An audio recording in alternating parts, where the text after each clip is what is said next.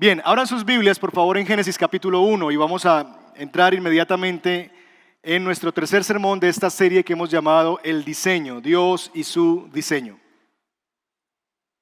Génesis capítulo 1. Y vamos a leer hoy solamente versos 26 y 27. ¿Lo tiene ahí? Lo leo desde la nueva versión internacional. Síganme ahí sentaditos, son solamente dos versos, entonces quédese ahí sentado el día de hoy. Génesis capítulo 1, versos 26 y 27. Dice así la palabra del Señor. Y dijo, hagamos al ser humano a nuestra imagen y semejanza, que tenga dominio sobre los peces del mar y sobre las aves del cielo, sobre los animales domésticos, sobre los animales salvajes y sobre todos los reptiles que se arrastran por el suelo. Y Dios creó al ser humano a su imagen, lo creó a imagen de Dios, hombre y mujer los creó. Señor, nosotros queremos pedirte que nos ayudes a entender tu palabra, pero más allá de entenderla, que nos ayudes a ponerla en práctica, que las implicaciones de las verdades que leemos en la escritura puedan ser llevadas a cabo por nosotros, por el poder de tu fuerza, por la provisión de tu Espíritu y el poder de tu palabra para transformarnos a tu imagen, Señor, y ser cada día más como tú.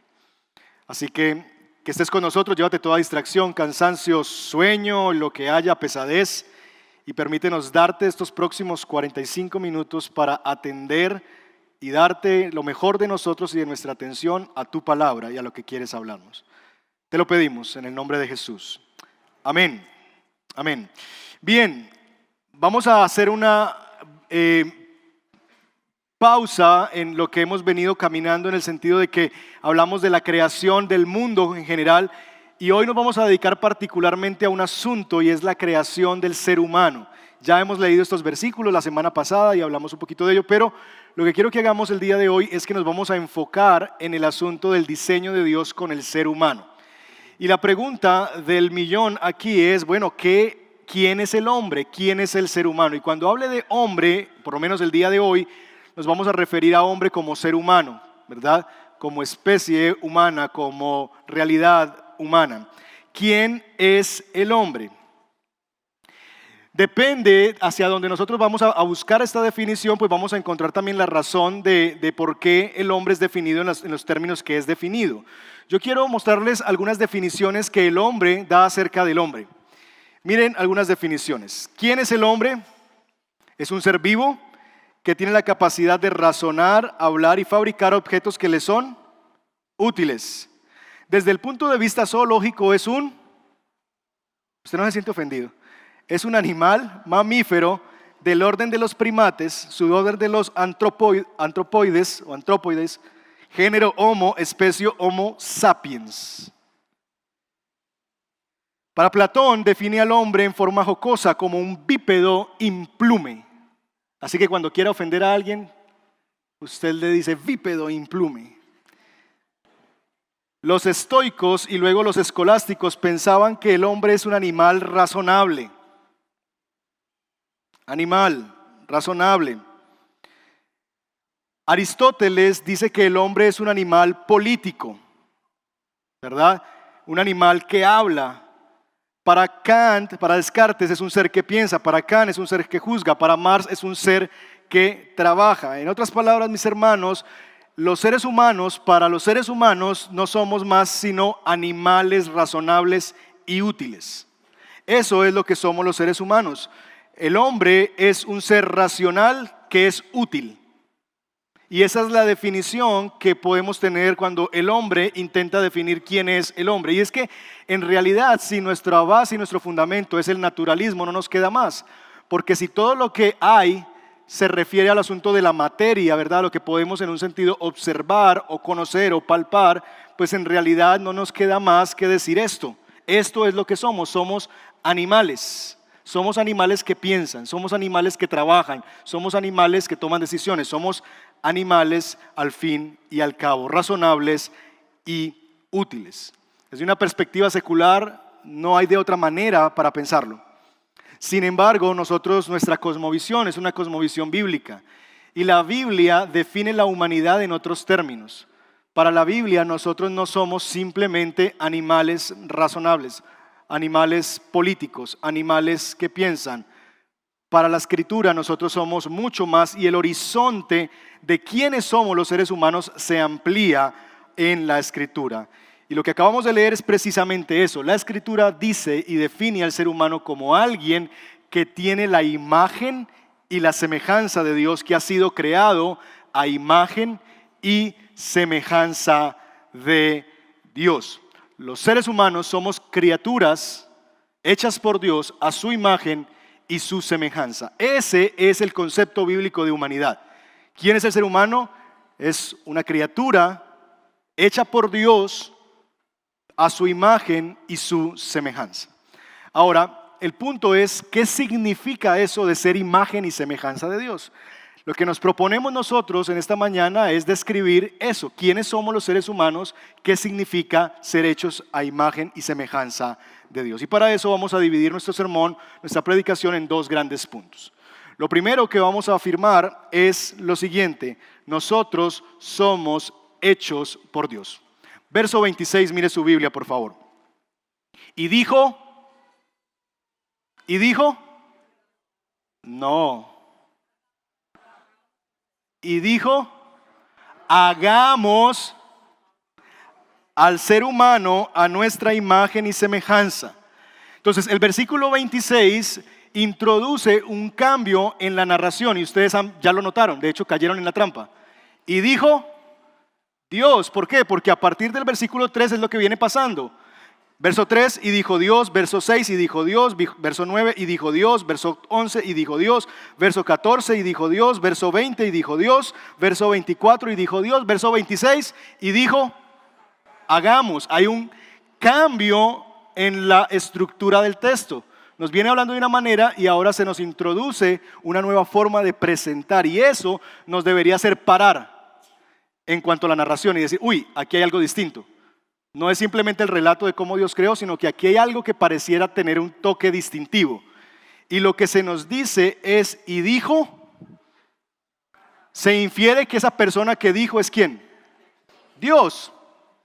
Y dijo, Dios, hagamos, hagamos. ¿Cómo así? ¿Con quién estaba hablando Dios cuando dijo, hagamos? con quién estaba hablando Dios. Y el escritor nos presenta aquí en este texto como una especie de conversación que se está dando. Aquí hay parece que hay una deliberación. Y Dios dijo, hagamos al ser humano a imagen y semejanza. Aquí todavía no se ha hecho al ser humano, eso ocurre en el versículo 27. En el versículo 26 lo que hay es como una deliberación. Hay una idea que surge, hay una reflexión. Y alguien está hablando con otras personas y ellos dicen, hagamos al ser humano a qué? Nuestra, plural nuevamente, a nuestra imagen y semejanza. La pregunta es, ¿con quién estaba hablando Dios? Esa es una buena pregunta, ¿verdad?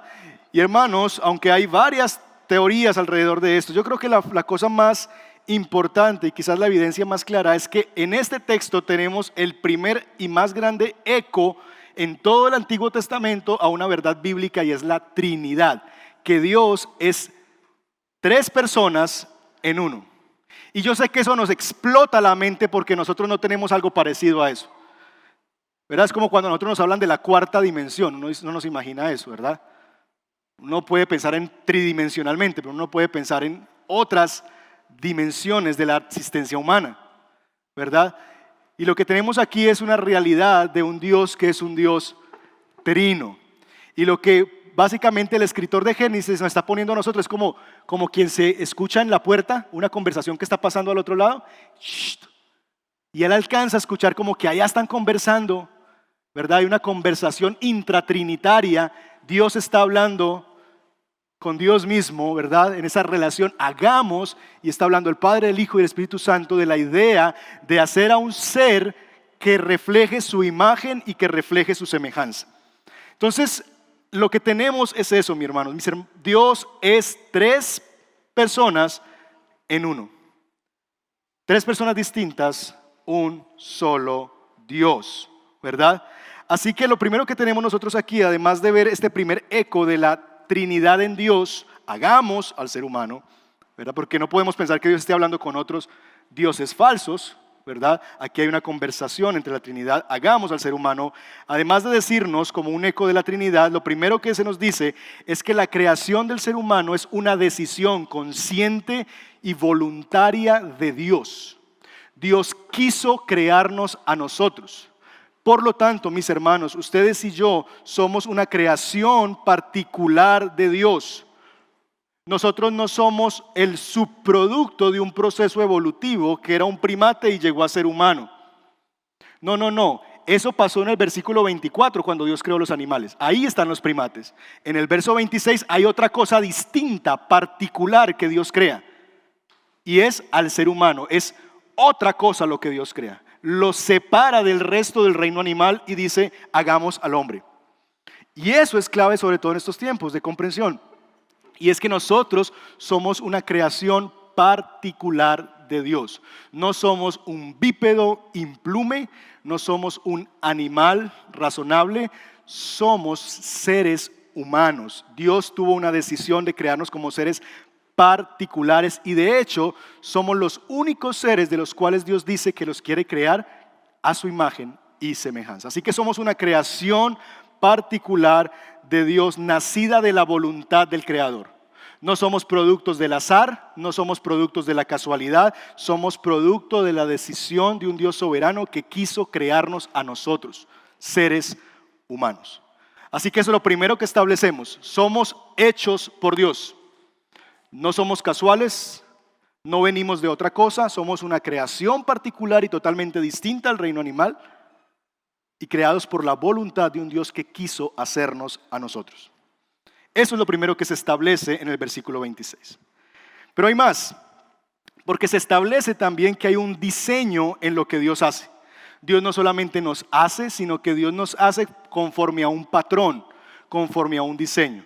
Como cuando usted le lleva a su modista una foto de Instagram de una modelo X le dice, ay, haceme este vestido, Margarita. ¿Verdad? ¿Por qué? Porque usted está llevándole un modelo, una imagen para que Margarita le haga el vestido tal cual lo tiene esa modelo.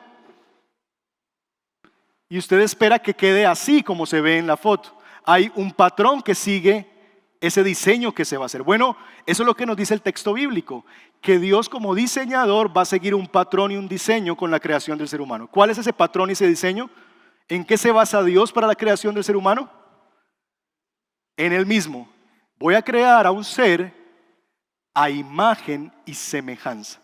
Y ustedes ven, como les he mencionado, que en el verso 26 hay plurales. Hagamos a nuestra imagen. Verso 27 hay singular. Y Dios creó a imagen de Dios lo creó. Ese, ese asunto del Dios que es tres, pero que a la vez es uno. Entonces nosotros, hermanos, podemos ver que en segundo lugar nosotros fuimos creados bajo un diseño y ese diseño es la imagen y la semejanza de Dios. En dos versículos, 26 y 27, ¿cuántas veces aparece la palabra imagen? Mire rápidamente su Biblia.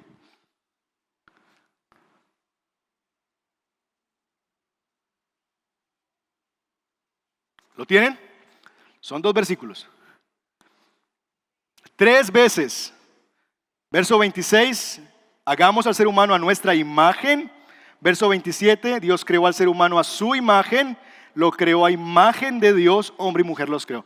Tres veces en dos versículos aparece la palabra imagen. Es como para no dejarnos duda de que estamos frente a un diseño. Dios nos está haciendo a nosotros conforme a un diseño, conforme a su propia imagen. Y esto es importante. Esa expresión se encuentra tanto en la intención de crear, verso 26, como en la consumación de esa creación en el verso 27. Ahora bien, ¿qué significa imagen y semejanza? ¿Cómo podemos entender esa realidad? Esta es una expresión que es difícil de encontrar en la literatura del Antiguo Testamento o encontrarlas juntas, no se encuentran en muchas ocasiones. Y realmente la manera más adecuada de entenderlos es como que son dos palabras que siempre deben ir juntas porque la una complementa a la otra. No son dos cosas independientes, pero tampoco son dos cosas que significan lo mismo. Son dos cosas que se complementan la una con la otra para darle un sentido a lo que se quiere expresar. En este caso, que hemos sido diseñados bajo el diseño de Dios mismo. Ahora bien, para poder identificar qué significa ser imagen y semejanza de Dios, necesitamos primero decir qué es lo que no significa ser imagen y semejanza de Dios. Y en primer lugar tenemos que decir que ser imagen y semejanza de Dios no significa que nosotros seamos físicamente parecidos a Dios. Nosotros tenemos una expresión muy popular, tan divino. Ese tipo está divino esa chica está divina. Y es una manera de expresar que es tan hermoso como la divinidad. Pero en realidad eso es incorrecto. Yo sé que es romántico, no quiero dañar el romanticismo, pero es herético, ¿verdad? Porque en realidad no hay nadie que se parezca físicamente a la deidad. De hecho, Dios mismo prescribe que nosotros no deberíamos hacerlo así. En Deuteronomio capítulo 4, verso 15 y 16, mírenlo en pantalla. El día que el Señor les habló en Horeb, en medio del fuego, ustedes qué? No vieron ninguna figura, por lo tanto, ¿qué cosa? Tengan mucho cuidado. ¿De qué? De no corromperse haciendo ídolos o figuras que tengan forma de qué? De hombre o mujer, forma o imagen, aquí la palabrita clave, de hombre o de mujer. La razón, mis hermanos, es eso, es Dios no tiene forma humana, por lo que ustedes deberían cuidarse de no hacer de Dios algo como una imagen humana. Tengan cuidado de no corromperse haciendo ídolos o figuras que tengan forma de imagen humana. Entonces, cuando ponemos a Dios y le hacemos una figura como de hombre, estamos pecando contra Dios, porque Dios no se apareció en forma humana en Oreb. Esa es la razón que Deuteronomio capítulo 4 da. Así que mis hermanos, de hecho, la única persona que está autorizada para hacer algo a su imagen es Dios mismo. La única persona que está autorizada para hacer algo a imagen de Dios es Dios mismo. ¿Y qué hizo Dios a imagen suya? Al hombre. Lo interesante es que cuando un artesano hace una imagen, el artesano se dobla delante de la imagen. ¿Sí o no? Es lo que sucede hoy en el catolicismo romano los artesanos, los que crean las imágenes, se postran delante de la imagen. Pero el principio bíblico es todo lo contrario. Dios crea algo que es su imagen y es la imagen la que se dobla ante su creador. Y eso es totalmente a la inversa, porque Dios es el único que puede hacer eso. Entonces, mis hermanos, no es nuestra imagen y semejanza con Dios, no es porque nosotros físicamente lleguemos a ser parecidos a Dios. Ahora, usted puede decir, pero pastor, en los salmos dice que el Señor, los ojos del Señor están por toda la tierra, que la mano del Señor cuida a sus hijos. Esos son figuras literarias, se llaman antropomorfismos, es poner en la figura de Dios expresiones humanas para denotar que, que Dios cuida, que Dios protege, que Dios vigila, que Dios está. Pero no es que literalmente Dios tenga unos ojos tan grandes, gigantescos que ven toda la tierra, no o que la mano del Señor es una cosa así con dedos extra largos. No, no es eso, ¿verdad? Es una figura literaria. Dios no tiene forma humana, por eso no deberíamos hacer imágenes de Dios. Solo Dios puede hacerlo y ya lo hizo en nosotros para que nosotros nos inclinemos delante de Él. Ahora, si eso no es, eso es lo que no es ser imagen y semejanza de Dios, eso no significa, entonces, ¿qué significa? Y yo quisiera proponerles, mis hermanos, que hay por lo menos tres escenarios en los que nosotros podemos entender lo que significa ser imagen y semejanza de Dios. En tres aspectos, en tres realidades, podemos entender lo que significa ser imagen y semejanza de Dios. Y aquí estoy siguiendo el pensamiento del profesor Theo Donner. Él dice que hay por lo menos tres cosas, las tres comienzan por R, ¿verdad? Que nosotros podemos ver que somos imagen y semejanza de Dios. Número uno, Versículo 26 nos dice a nosotros, vemos a Dios que está Dios reflexionando consigo mismo. Hagamos al ser humano a nuestra imagen y semejanza, que tenga dominio. Lo primero que vemos a nosotros es a un Dios que está pensando, a un Dios que está reflexionando, a un Dios que está pensando sobre su propia existencia y la existencia de lo demás, de lo que Él quiere hacer. Y en ese sentido, mis hermanos, una de las cosas en que nosotros somos imagen y semejanza de Dios es que al igual que Dios, los seres humanos tenemos la capacidad de pensar, de reflexionar sobre nuestra propia existencia, sobre lo que nos rodea. Somos agentes morales que pueden definir lo que es bueno y lo que es malo. Dios dice en el verso 31, y vio lo que había hecho y lo consideró que era, no, muy bueno, muy bueno. Hay un valor acerca de algo, ¿verdad? Un valor moral, un valor, un valor también que tiene que ver con la belleza de eso que se observa. Nosotros tenemos esa capacidad también de poder observar cosas y dar juicios sobre eso, tanto juicios morales como juicios también estéticos sobre las cosas.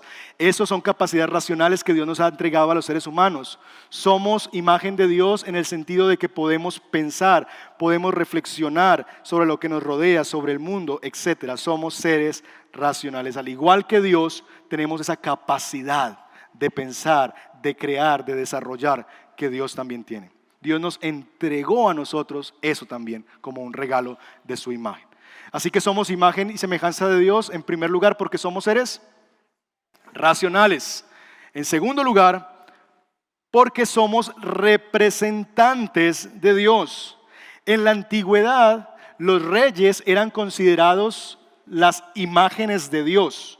En un sentido, cuando un rey estaba, mandaba colocar estatuas en cada lugar de su dominio. Entonces las estatuas que estaban allí decían y comunicaban que ese territorio le pertenecía a ese rey que tenía esa estatua en ese lugar. Nosotros hacemos algo similar en nuestros parques públicos. ¿Cuál es la figura central en los parques públicos de las ciudades de Colombia?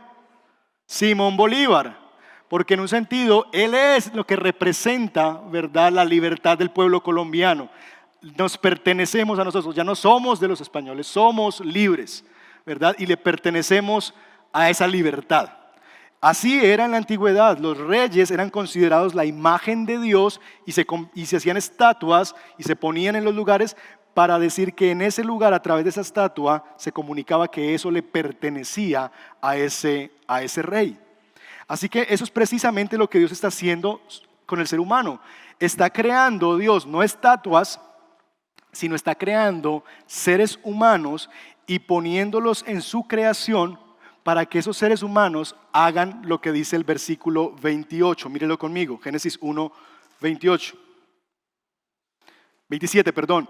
Y creó al ser humano a su imagen, lo creó a imagen de Dios, hombre y mujer lo creó. Verso 26, segunda parte, para que tenga dominio sobre los peces del mar y sobre las aves del cielo, sobre los animales domésticos y sobre todos los animales salvajes. Dios creó a los seres humanos y les entregó la responsabilidad de ejercer el dominio sobre la creación. En ese sentido, lo que Dios está haciendo es que Dios está poniendo, leas entre comillas, estatuas, seres humanos, y los planta en su creación para que ellos dominen sobre lo creado, puedan ejercer un dominio sobre eso que Él les ha entregado, en su nombre y para su gloria. Los seres humanos somos eso, somos representantes de Dios. Él es el rey y nosotros somos su imagen que gobierna sobre esa creación que Él nos ha dado. La escritura nos dice que el hombre debía someter y dominar la tierra. Así que en ese sentido nosotros somos imagen de Dios. Todo es del Señor, pero el Señor delegó en la humanidad la responsabilidad de ejercer el dominio y el sometimiento de todo lo creado. Y eso es parte de nuestra realidad. Nosotros somos eso, somos representantes de Dios que ejercemos el gobierno de Dios en esta tierra. Ahora, hay dos cosas que son revolucionarias en este texto. Porque no es que Dios nos creó como dominadores y entonces somos los emperadores de este reino y vamos a arrasar con todo y construir nuestro propio reino. No. En la visión bíblica, el dominio que se le entrega al hombre es para hacer dos cosas que están en el capítulo 2 de Génesis, versículo 15. Mírelo conmigo. ¿Cómo debía el hombre usar su capacidad de dominio? 2.15. Dios el Señor tomó al hombre y lo puso en el jardín del Edén. ¿Para qué? Para que lo cultivara y lo cuidara. Entonces, Dios pone al ser humano en el Edén como regente, como dominante, como su representante para que haga dos cosas no para que acabe con el mundo, sino para que lo cuide y lo cultive. Y ese es un primer escenario de ese dominio. Lo segundo que es revolucionario es que quienes somos la imagen de Dios es la humanidad completa, como género humano, como realidad humana. No son unas personas. Y el dominio que se debería ejercer es sobre el resto de la creación, mundo animal, mundo vegetal, todo lo demás. No era una explotación del hombre hacia el hombre. Dios no le dijo a unos pocos hombres que explotaran a otros o que dominaran a otros hombres. No, el plan de Dios es que todos nosotros somos reyes representantes de Dios para el dominio de lo creado. De hecho, la Biblia dice eso, que nosotros somos reyes y sacerdotes para Dios. Nosotros somos sus representantes del gobierno de Dios en la tierra.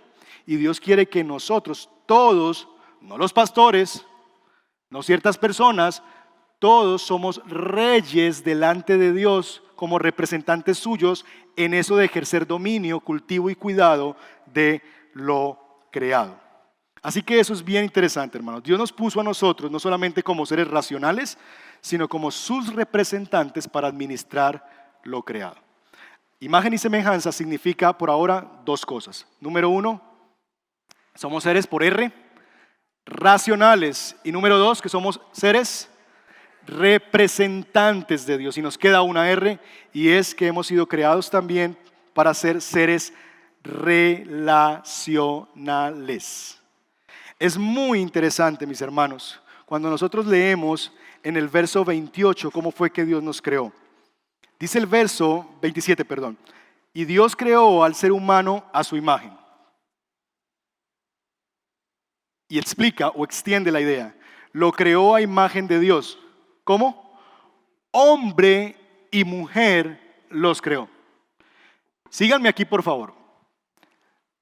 Lo que refleja la imagen y la semejanza de Dios es un único ser que Dios creó.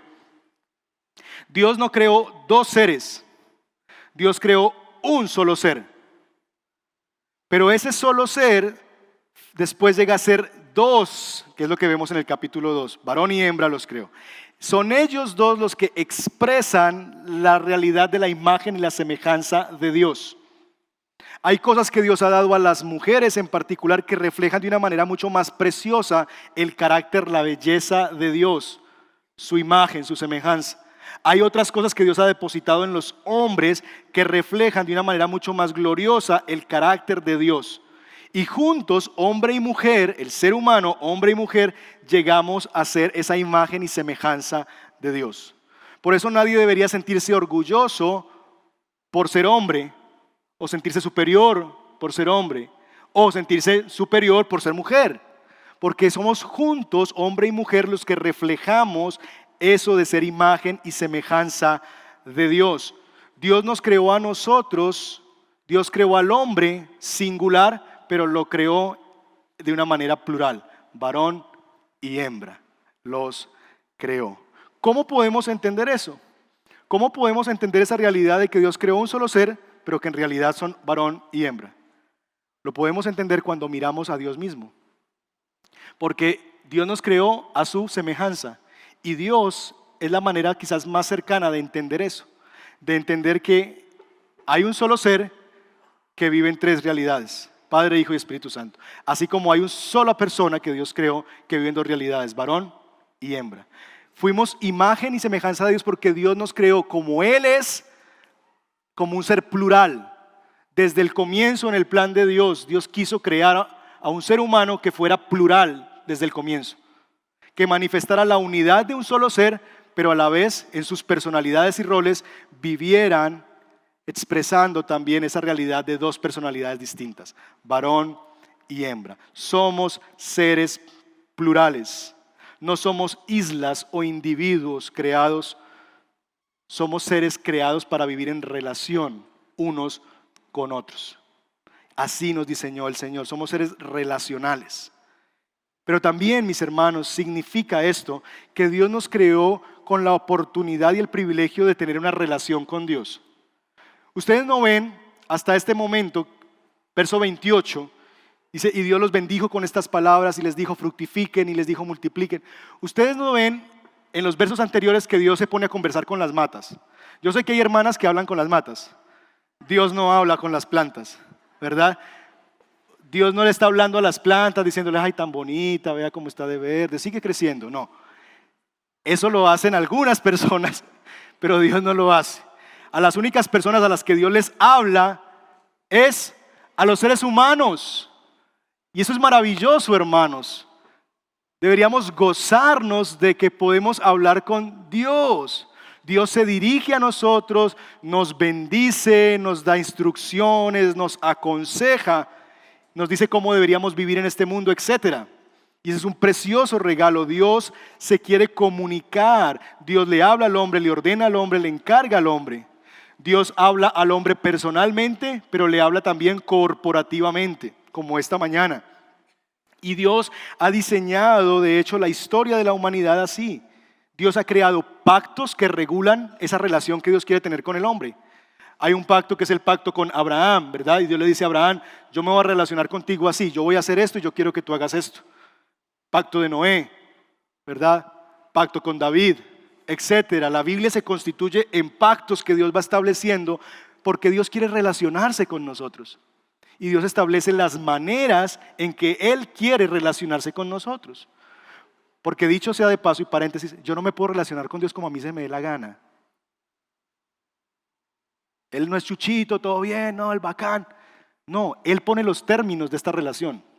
Y como Él dice que nos relacionemos con Él, es que podemos relacionarnos con Él. Entonces hay pactos que Dios establece para regular esa relación, porque desde el comienzo Dios, por alguna razón, en su bendita gracia, quiso hablarle y relacionarse con el hombre. En, en, los mitos antiguos, los dioses necesitaban que sus súbditos los alimentaran a ellos. Y la explicación de muchos relatos mitológicos, de muchas cosmogonías, es que la creación llegó a existir porque los dioses querían que los seres humanos los alimentaran a través de sacrificios y demás. El testimonio bíblico es contracultural en ese sentido, porque Dios no espera que le den, Dios les da y los bendijo. Y le dice el verso 28, yo los bendigo con estas palabras, sean fructíferos, multiplíquense. Les doy la tierra, todas las plantas, semillas, árboles. Dios no está esperando que nosotros le demos en primer término. Dios dice, yo no necesito nada de ustedes, yo les doy las plantas, les doy los animales, les doy todo lo que ustedes necesitan para que vivan. Y eso es extraordinario de la gracia y de la abundancia de nuestro Señor. Dios quiere relacionarse con nosotros, hermanos. Así que somos imagen de Dios y eso se expresa en tres realidades. Número uno, somos seres racionales. Número dos, representantes. Y número tres, relacionales. Ustedes son muy inteligentes. Entonces, concluimos. Somos creación de Dios, hechos por su buena voluntad. No somos producto del azar, no somos productos de un primate, no somos bípedos implumes, somos creación de Dios, hechos por la voluntad de Dios. Él quiso hacernos, Él quiso crearnos y nos hizo una creación particular por su buena voluntad. Y número dos, fuimos creados a su imagen y semejanza y eso se refleja en tres cosas. En que somos seres racionales, en que somos sus representantes ante lo creado y que somos seres relacionales. Déjenme implicar para ustedes tres cosas a partir de esto, como aplicaciones o implicaciones. Primero,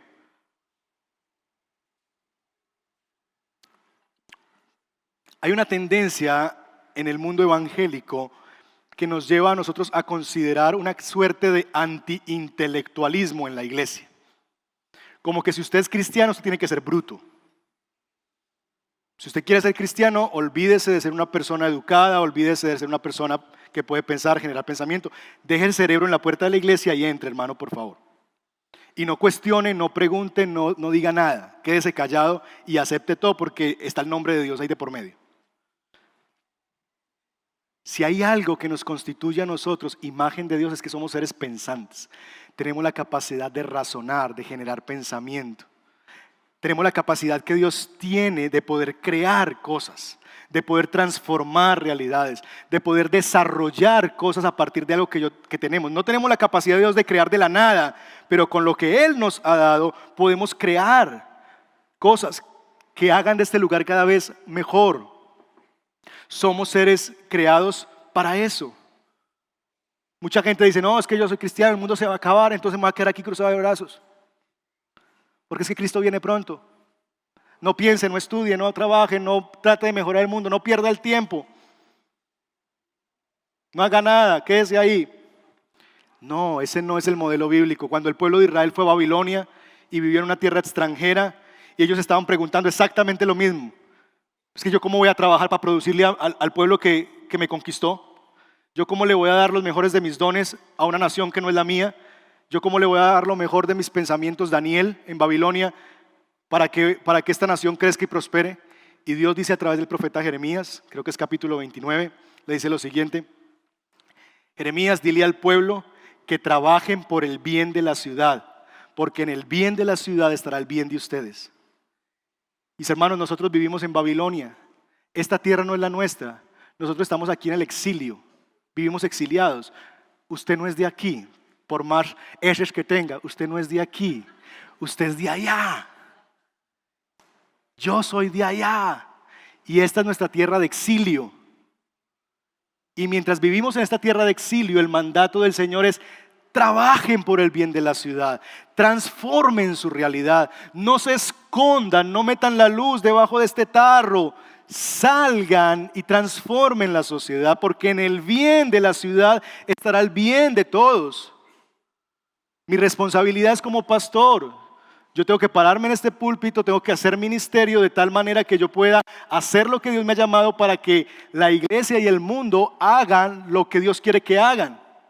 Esta es mi parte y mi rol, pero la tuya como ingeniero, abogado, persona de oficina, mensajero, lo que sea que hagas, es que Dios te tiene en el mundo también para que tú hagas lo mismo y uses lo que Dios te ha dado, los recursos que Dios te ha dado, la capacidad de pensar, de ser hombre de ciencia, de articular pensamiento, lo que sea, para que hacer de este mundo un mundo mejor, porque así vas a reflejar el carácter de Dios. Dios te ha hecho así.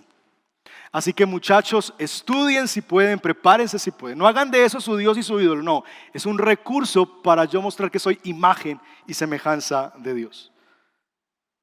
No al numeral, no al anti-intelectualismo.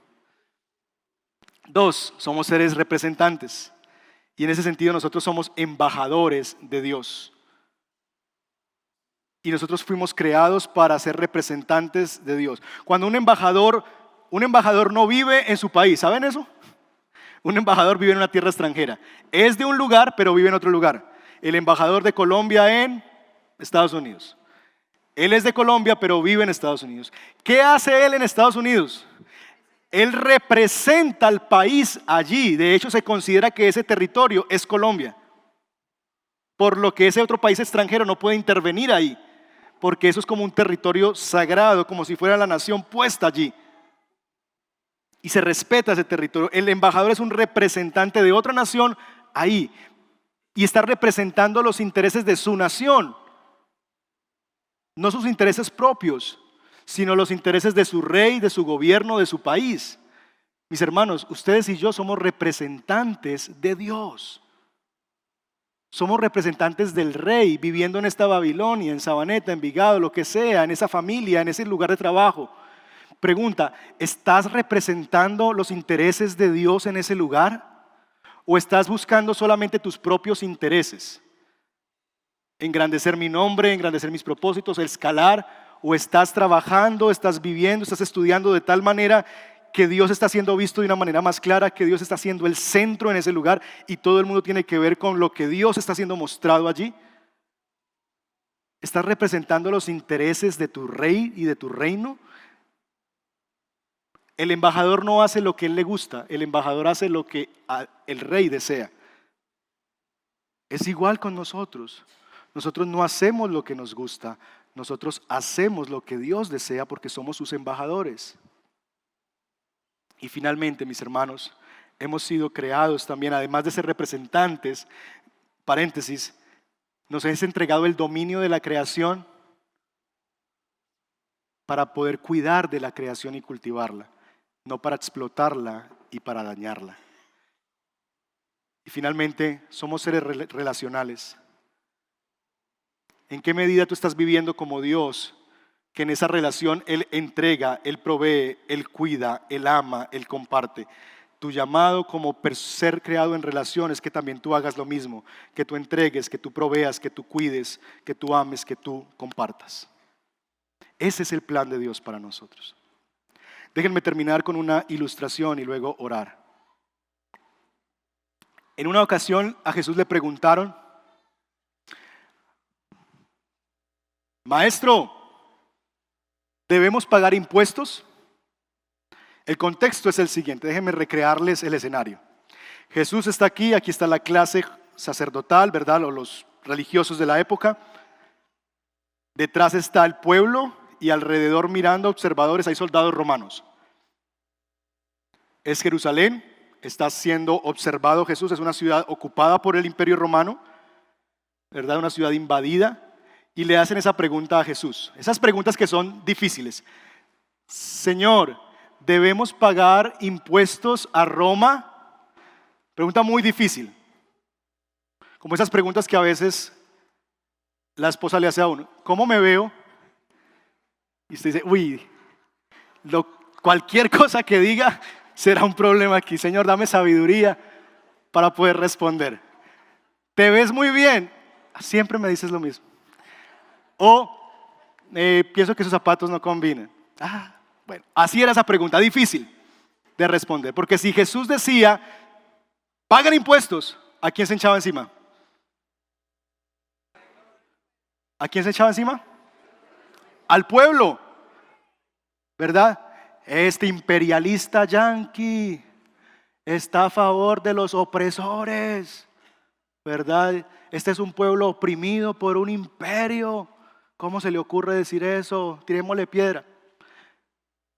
Pero si decía lo otro, si decía no, no deberíamos pagar impuestos al César, ¿a quién se echa encima? A los soldados, ¿verdad? Entonces ya izquierdista, castrochavista, bueno, todo ese tema. Así estaba Jesús. ¿Qué, digo aquí? O sea, ¿qué va a decir? Y entonces Jesús hace algo extraordinario y piden que le traigan una moneda. ¿Tiene una moneda ahí, por favor? ¿Alguien tiene dos monedas? Necesito. Gracias, hermano. Te las devuelvo. Ok. Bien, le traen una moneda. En la antigüedad, las monedas tenían el rostro del César o de la persona que gobernaba siempre, una manera de comunicar el poder, ¿verdad? Nosotros le ponemos quizás de símbolos importantes del país, en esa época se le ponía el rostro de quien dominaba en el imperio. Entonces él pide que le traigan una moneda, tráigame una moneda. Entonces le traen la moneda y él se las muestra a todos. Y les dice, ¿qué imagen ven aquí? Y todo el mundo dice, del César, ¿verdad? Y entonces Jesús responde, ok, si esa es la imagen que ustedes ven aquí, entonces quiere decir que lo que tiene la imagen le pertenece a esa persona de quien es la imagen. Denle al César lo que es del César. Si eso tiene su imagen, quiere decir que eso le pertenece a él. Pero Jesús dice algo más, que es quizás la cosa más impactante. Y denle a Dios lo que es de Dios.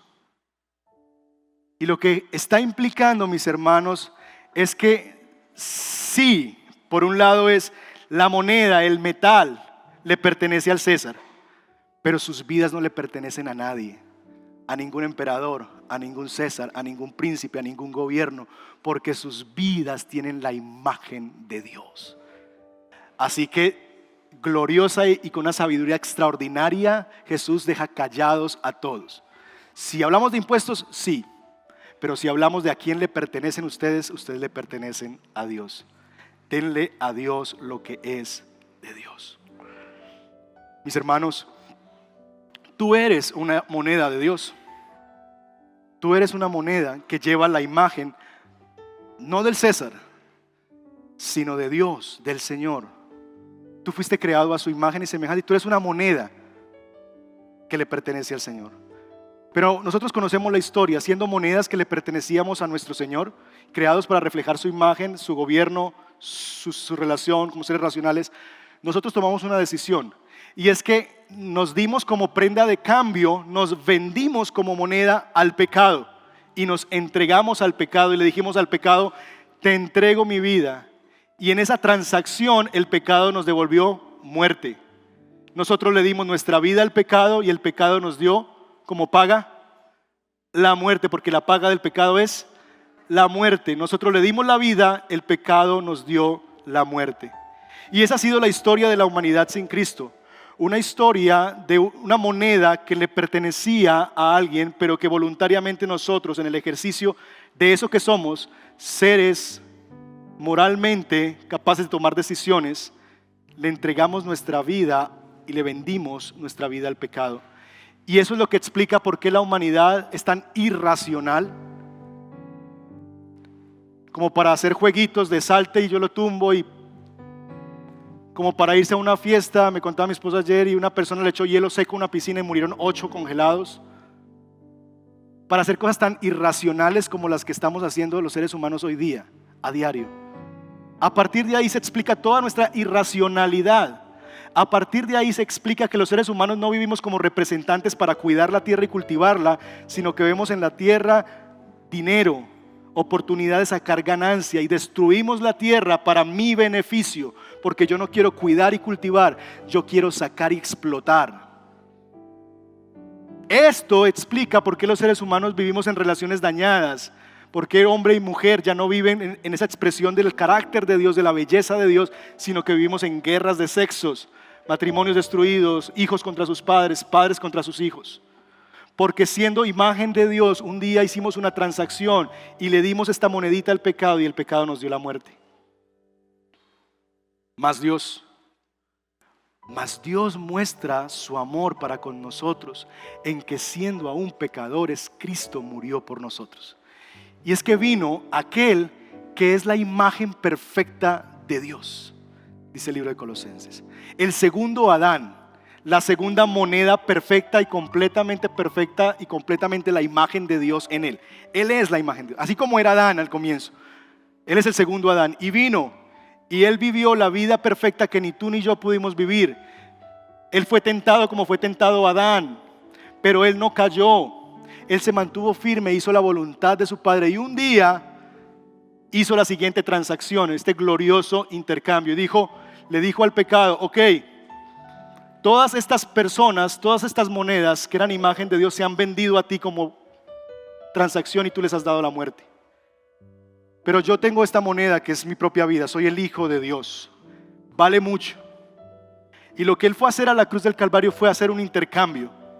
Dijo, yo pago, yo soy la imagen perfecta de Dios y yo estoy dispuesto a pagar y a entregarme voluntariamente para hacer que estas moneditas vendidas al pecado ya no sean más esclavas al pecado y vuelvan a ser lo que Dios quiere que sean, imagen de Él. Y Él se entregó voluntariamente a la muerte y nosotros recibimos la vida. Y a partir de entonces lo que Dios está haciendo por el poder del Evangelio es que Dios está usando brillametal, su Espíritu Santo. Dios está usando el poder de su palabra para seguir puliendo la imagen de nosotros, la imagen de Él en nosotros. Porque lo que Dios dice en Romanos capítulo 8 que Él está haciendo es que Él nos está transformando a la imagen de su Hijo Jesucristo. De tal manera que mis hermanos, nosotros somos monedas recuperadas ya no le pertenecemos al pecado. Alguien pagó, hizo un intercambio por nosotros. Tú ahora puedes ser una moneda que puedes empezar a vivir de una manera que refleja más perfectamente el carácter de Dios, como un ser racional, como un representante del reino de los cielos y como un ser en relaciones sanas y redimidas por la obra del Señor.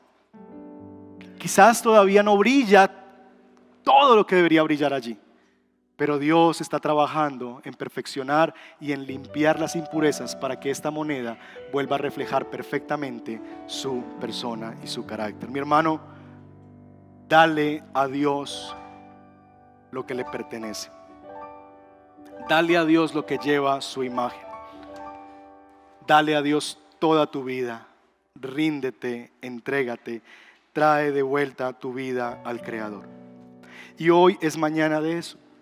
Tú te puedes entregar ahora a Dios voluntariamente porque Él se entregó por ti.